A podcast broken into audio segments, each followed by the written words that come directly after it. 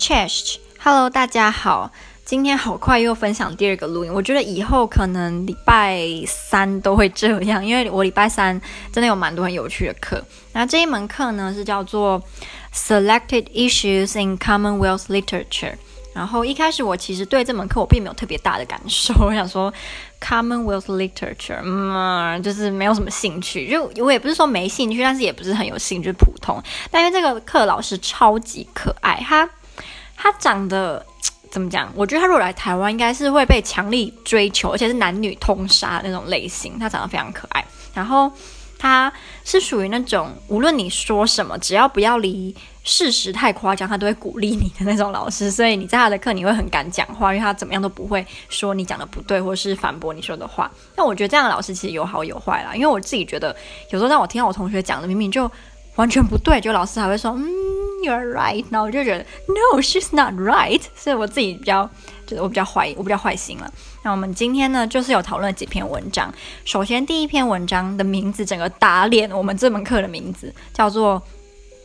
Commonwealth Literature Does Not Exist。那首先，什么是到底什么是 Commonwealth？就是之前曾经在大英帝国下被殖民，而且被英国文化民呃风风土民情等等影响很深的那些国家，我们就会叫它 Commonwealth。那 Commonwealth Literature，大家就是会把，比如说印度文学，比如说我不知道，反正就是有被大英帝国殖民过，然后。而且是这些文学作品是要以英文来写的哦，所以如果今天你是印度人，然后你的这个文学作品是用呃 Hindu 来写的，那这个作品就不是 Commonwealth Literature。可是如果今天你是印度人，然后你的小说是用英文写的，那有很大的几率就会被归类在 Commonwealth Literature。那这本这个文章呢，它不是说 Commonwealth Literature does not exist 吗？那他为什么会这样讲呢？因为他说。他自己曾经参加过一个会议，那在这个会议上呢，他就遇到了非常多其他也被归类在 Commonwealth Literature 底下的人。可是他发现，他们之间的不同远远比他们之间相同的地方还要多很多。他没有办法把他自己的文化跟比如说肯雅的文化、跟加拿大的文化、跟印度的文化，他觉得他们几乎是没有什么共通点的。所以，当他们的文学作品都被归类在同一个。就是范畴底下的时候，他自己就觉得非常的诡异，就是他们明明就没有什么一样的地方。那他还有提到另外一个事情，就是他觉得你把这些明明就有很多不同的文学作品归类在 Commonwealth Literature 下，你其实也把他们背后的文化或历史简单化了，就是 simplify 了。它里面有一句我们老师觉得非常非常赞的名言，他说：“If history creates come Complexities, let us not try to simplify them. 如果历史创造了很多复杂的复杂性，我们不要把它简单化。他就是觉得他自己的作品跟其他，比如说肯亚啊，然后爱尔兰啊、印度啊这些文学作品，用英文写文学作品被归类在同一个就是 Commonwealth Literature 是一个很不明智的，因为你可能把他们本来个别可以。传达的讯息，因为你把它归类在这个标签下，所以你就去忽略这个讯息，或是你会觉得这个讯息你不是那么容易的去抓到它，因为你可能会把你的焦点呃着重在找它为什么会是 Commonwealth Literature，那它跟 British Empire 又有什么关系？你会去反而是着在这这些事情上，而不是这个文学作品它背后的。比如说历史背景啊，然后这个作者他为什么要写这本书啊什么的，你就不会去做在这些地方。然后它里面就是还有提到，呃，有一些人就是传统的 Commonwealth 底下的作者，他们就会刻意的故意不用英文去写作，就是不希望他的作品被标签。然后他还有提到，呃，他觉得很多 Commonwealth Literature 的作品呢。不，不能是 British literature 或 English literature，因为他们是比就是 British literature 英国文学还要低等的，这个观念也是错误的。就是为什么？凭什么 Commonwealth literature 就比 British literature 或 English literature 还要低下？他们如果你要比文化背景、历史背景，印度绝对不输英国啊。所以他就觉得说，更好的方式不应该要称。Commonwealth Literature 应该要改成他自己有几个建议啊，例如 post-colonial，呃，后殖民，或是不要用这些 term，你改成用国籍，比如说这些作品都是 Indian literature，这些作品都是 Canadian literature，还是你把它改成用呃它的类，它的文文体，比如说这个都是魔幻写实主义，魔幻写实，好好矛盾啊，魔幻的书，然后这些都是。Fantasy 这些都是 romance，用这样的方式也可以，但就是不要用 Commonwealth literature 这样子的一个标签。然后我们老师就想说，他当初在，他当初是被我们系主任找来上这门课的。然后他当他一知道这门课的名称，他整个就啊，为什么你要叫这门课 Commonwealth literature 呢？然后我们系主任就说，嗯，有什么问题吗？然后我们老师就觉得，嗯，算了，可能他跟他讲他也听不懂，所以就干脆就。不要说啦。然后我们后来讨论的另外两篇文章呢，一篇是叫做呃《Three in a Bed: Fiction, Morals and Politics》。它其实主要是在提说一个文学家或一个作家他在社会中扮演的角色是什么。以及他到底需不需要提起政治？因为有一派的文学家是认为他们的作品不应该牵扯上任何的政治，他们的作品应该单纯的就只是文字的艺术。像有些人会说，歌曲就是一种音符的操作，它没有什么特别的意义，它只是单纯的美感，单纯的耳朵的享受。所以。这个在文学界也是一个蛮有争议的话题，有些有一派的人就会认为自己的作品不应该要扯扯上当代的政治，而另外一派反而觉得他们有一个责任是要提出疑问，或是去呃质疑这些我们现存的道德到底是对的还是错的。那我们这个作者呢，他的名字叫做那那那 Nadine 那那 Diane 我不太清楚他的名字怎么念，然后 Gord Gordimer 他有得过诺贝尔奖，在一九九一年的时候，我们被要求要看他的《Jolice People》这本书，然后接下来我讲这两篇文章都是他写的论文，然后他自己是倾向于要在他的文学作品当中质疑现存的道德，然后要不畏惧权威的去挑战大家可能认为是对的事情。他觉得他有这个责任，他也认为他该这么做。那所以他的作品会非常的 South African，因为他是南非人，他是白人。所以你在读他的很多论文啊，还是文章，你都会看到浓浓的南非的影子。那好的、坏的，他都会写哦，他不会就是只展现出南非好的那一面，然后隐藏不好。虽然我觉得南非不好的蛮明显，就是种族隔离政策，那个应该大家都知道，所以他也没办法隐藏，因为这大家都知道。那。我刚刚说，觉得文学应该要脱离政治、脱离道德规范的是 James Joyce，非常有名的一个爱尔兰的作家。他就是像我刚刚说的，他认为文学就只是呃 the use of language，他没有跟 politics 或跟 morals 有牵扯上关系。他也不觉得自己的作品应该要跟这些就是 politics 啊 morals 有关系，这样。那这个南非的女女作家呢，她自己有写一一段话，她说：“Fiction's morality lies in taking the freedom to explore and examine contemporary morals, including moral systems such as religions, with unafraid honesty。”所以就是你要用不害怕的诚实去写这些道德啊、政治。我我觉得我翻得很烂，但是大概就是这个意思。然后。 呃，我们还有提到，就是专制的国家，通常他们的政策里面一定会有一个，就是限制作家的题材，或是 censorship。因为你知道，作家其实在他的创作里面权力是非常大的，他可以创造出一个，呃，如如如如真似幻，如假似幻，嗯，那个成语怎么讲？就是让读者会。可以完全的沉浸在这个故事当中，甚至是你会因为情节的跌宕，然后哭泣啊、开心啊、生气。所以，其实专制国家多少都会害怕作家会写出一个，比如说反专制的的小说，或者是什么一个幻想的，然后是什么打败权威啊之类的。他们会害怕，如果很多人读了之后，会真的去起这个心。所以，像以前在苏联时代的时候。虽然他们有非常严格的 censorship，就像中国，可是其实蛮多俄罗斯的不对，苏联时期的作家，他们是很勇敢的去写他们想写的东西，或去反抗，但通常下场都不会很好啦，或是很危险这样。然后这一位南非女作家，她有提到另外一个观念，就是她认为 fiction is more true 或是 truer than non-fiction。她认为虚呃小说是比非小说题材的文章还要更贴近事实，因为 fiction is the reflection of human experience，然后 non-fiction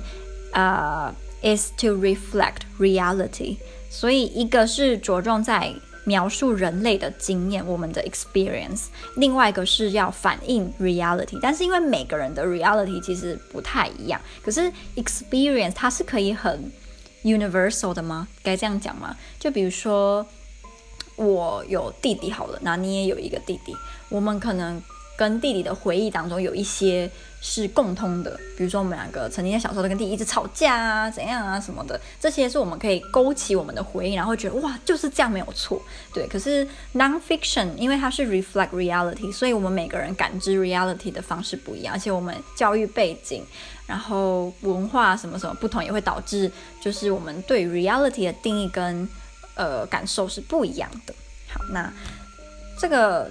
作家他最后的想法就是，他觉得好的文学应该要有跨越时跨越时光能力嘛，就是无论你是在今天二零一九年读这个作品，还是你是在二零九九年读这个作品，你应该都要有那种哦，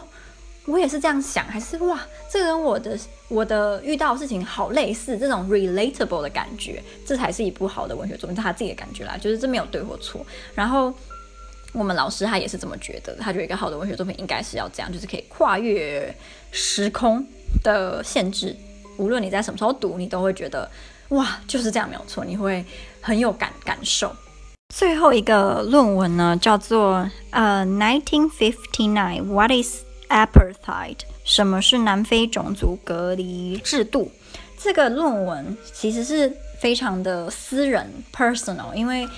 这个作家他把他自己接触种族隔离政策的经验写出来，所以如果今天你是一个南非的黑人，或是你是南非的印度人，你的你的经验一定会跟他不一样。那其实这也是重点，就是他没有办法替所有的人写出他们对南非种族隔离政策的看法，或是呃经验，因为他不是黑人，他也不是印度人，他只是想要强调说。你不能够期望从他的作品可以看到一个很 universal 的东西，因为他就不是黑人啊，他也没办法体会被压迫或是被限制自己的自由，被限制你能够工作的就是种类是什么感觉，因为他是白人，他是他是南非的白人，他有很多特权。不过他也有讲啦，当提到南南非种族隔离政策的时候呢，呃，其实蛮多白人都会倾向于。支持他们，其实有一个害怕的东西，就是 revenge。他们害怕，如果今天南非种族隔离政策瓦解了，这些黑人会不会报仇？会不会去做出他们以前对黑人做的一些事情？所以他们宁愿这个特权是一直在的。而且他有里面还有提到，他说。当你发现自己能够做好多黑人不能够做的事情，但是这是因为政策关系。比如说，你发现你可以去上很好的大学，那黑人不行；或是你发现你自己可以在所有的商店买东西，不需不需要什么特定时间才可以去，因为你是白人；或是你可以随时随地想吃饭就去一个餐厅吃饭，也不会说你只能去特定的地方吃饭，因为你是白人。他说，当你有这些经验的时候。你很难不去想，你自己真的是比别人厉害，就是你自己是真的比黑人，呃，高高他们一等的，因为你有这些特权。但其实蛮蛮讽刺，是因为这些特权是你们白人搞出来的，又不是黑人，所以你当然会有这种特权，就是因为这是白人族群创造出来的东西。它里面这个论文里面有一段话，我觉得非常的让我印象深刻，就是一个印度人，他跟这个作者分享的故事。他说。他自己的儿子呢，皮肤颜色蛮白的，白到可以就是让人家觉得他是白人，然后去享受一些白人的特权。可是这个印度的爸爸其实他非常不喜欢这件事情，因为他说，呃，He will be starting to play white Once they've tried what it's like to be a white man, how are you to stop them? I don't want my kids to grow up to be something they are not. 就是有一个词叫做 play white，呃，就是假扮白人嘛，玩玩白人应该不是玩白人，就是你假扮自己是白人，嗯，假装自己是白人，因为你就会有很多特权，就是如果你的你的肤色是到一定的程度的时候，就可以被当成白人来看待。 然后他就说，他不喜欢他的儿子，就是因为某一次发现自己可以被当成白人，然后以后就不停的去尝试做这些事情，因为到最后他会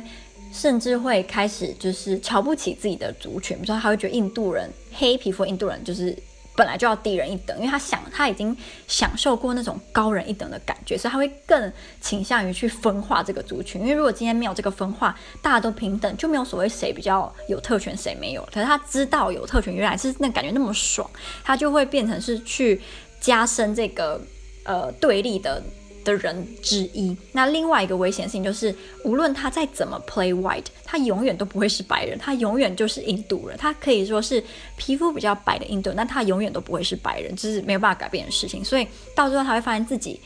哪里都不属于，他发现自己已经没有那么属于印度人了，但是他也永远不会属于白人，所以他就这对他的身份认同也会出现一个很危险的，就是。状况，所以这个爸爸才会说他不希望他的儿子因为尝到一次甜头就不停地去做这件事情。然后后来我自己呢，我就主动的问老师一个问题，我就说，既然在南非，肤色是判断你会不会被隔离或会不会没办法享有特权的一个重要指标，那如果今天是个东亚人，因为大家都知道我们大家都是东亚人嘛，那很多台湾人、韩国人、日本人，甚至是中国人。皮肤是非常非常非常的白的，我遇过很多台湾人，皮肤都嘛比我现在认识的波兰人还要白很多啊，所以我就说，老师，如果我这些朋友去到南非，他们会被当成黑人还是白人？老师说他们会被当成 colored，这是第三个分类，所以顶端就是 white，再来就是 colored，再来就是 black，那我们就会属于 colored。那在这个时期呢？Colored 就是不好不坏，那它有一个很大优点，就是因为你不好不坏，所以对你的枷锁就没有那么多。那又因为你处在中间，所以你有很多可以，你知道灰色地带游移，所以你的自由就很大。但到最后，这些在这些地区呃生活的东亚人，他们会产生一种就是非常不知道自己是谁，对他们的 identity 有深深的嗯，不知道怎么讲。你会你在那个地方生存，那你想要你享受到很多自由，但是你永远都不知道自己到底是谁，你到底是属于哪里的？因为我们其实人类是很害怕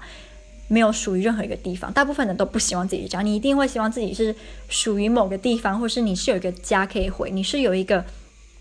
一个标签可以贴在你身上，你可以借由这个标签去找到跟你类似的人。可是如果今天你都没有的话，你其实是会很。彷徨，害怕，人类是不喜欢这种感觉的。所以老师就说，他曾经看过蛮多加勒比海文学。他说，加勒比海的地区其实有非常多的东亚人。那这些东亚人就是长期就是在找寻自己的身份，就是他们到底是谁，他们不知道。所以很多时候在加勒比海的文学，你都会看到东亚人的身影，以及他们在找寻自己是谁的这个状状况。然后，嗯、我大概讲完了，我大概讲完了，所以就是我们今天的课就讨论了蛮多东西。那我自己觉得很有趣啊，因为我之前对 Commonwealth 这个地区或者是 Commonwealth Literature 我是没什么接触的，所以今天上课或是这个学期借由这门课，我觉得我应该会学到很多东西。那也希望大家会觉得有趣啊，不对不对，在在结束之前呢，我要讲另外一个事情，就是我们老师啊在上下课之前给我们看了一个文章或一个一小段影片，是有关。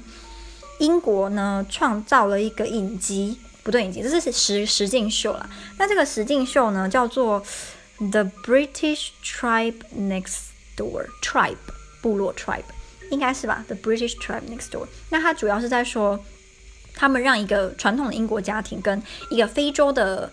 部落的人生活在一起，算是让他们住在隔壁。然后你就在这个这个影集，不对，这个实境秀，你会看到很多时候这些英国人就会去教。这些非洲的人说，哎，要怎么使用洗衣机，怎么使用洗碗机，怎么样烫衣服。那你有时候还会听到这些非洲人很惊讶赞叹说，哇，居然有个机器可以这样洗碗，居然有个机器可以这样洗衣服，也太太太酷了吧，太强了，太 amazing 了。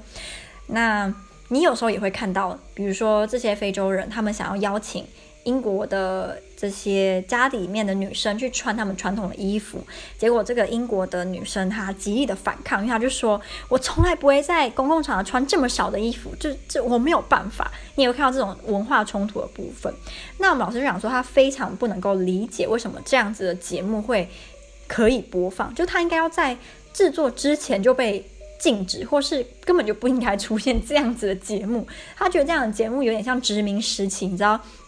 西方人抱持着一种我们的文化、我们的文明是最棒的，所以我们有白人的负担，我们要把西方人的文明散散播给其他非白人的世界。所以他就说，他看了这这个节目就只能摇头。那他也不建议我们去看，因为他说你看了可能会不太开心。如果你你是有个有道德的人，你会觉得这是错的。可是如果今天你只是好奇，想说，诶，他们看他们文化冲突什么，那你也可以去看看网上有一些片段可以看。不过它是蛮有争议性的，那我也不知道这样节目该不该被禁止。我我们后来就是放学的时候，我跟同学一起走走路要去搭电车，我们也在聊说该不该这个节目该不该被禁止。那我们没有答案，不知道，因为你要说就是那个叫什么媒体自由，我们不应该管那么多，因为他其实也没也没有说你说在这个节目当中杀人啊，还是让人家什么身体上受伤啊，心理上有时候我是不知道，因为我没看，只不过。我不知道哎、我我没有答案，对，不知道你有没有答案。